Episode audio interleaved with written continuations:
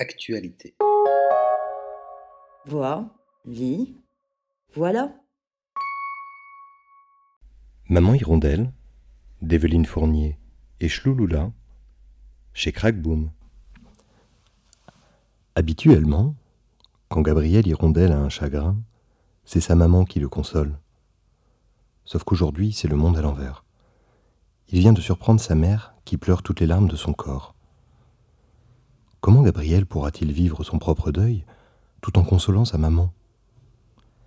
Avec Maman Hirondelle, Evelyne Fournier signe un album tendre et touchant sur la fausse couche et le deuil périnatal, deux sujets rarement abordés en littérature jeunesse.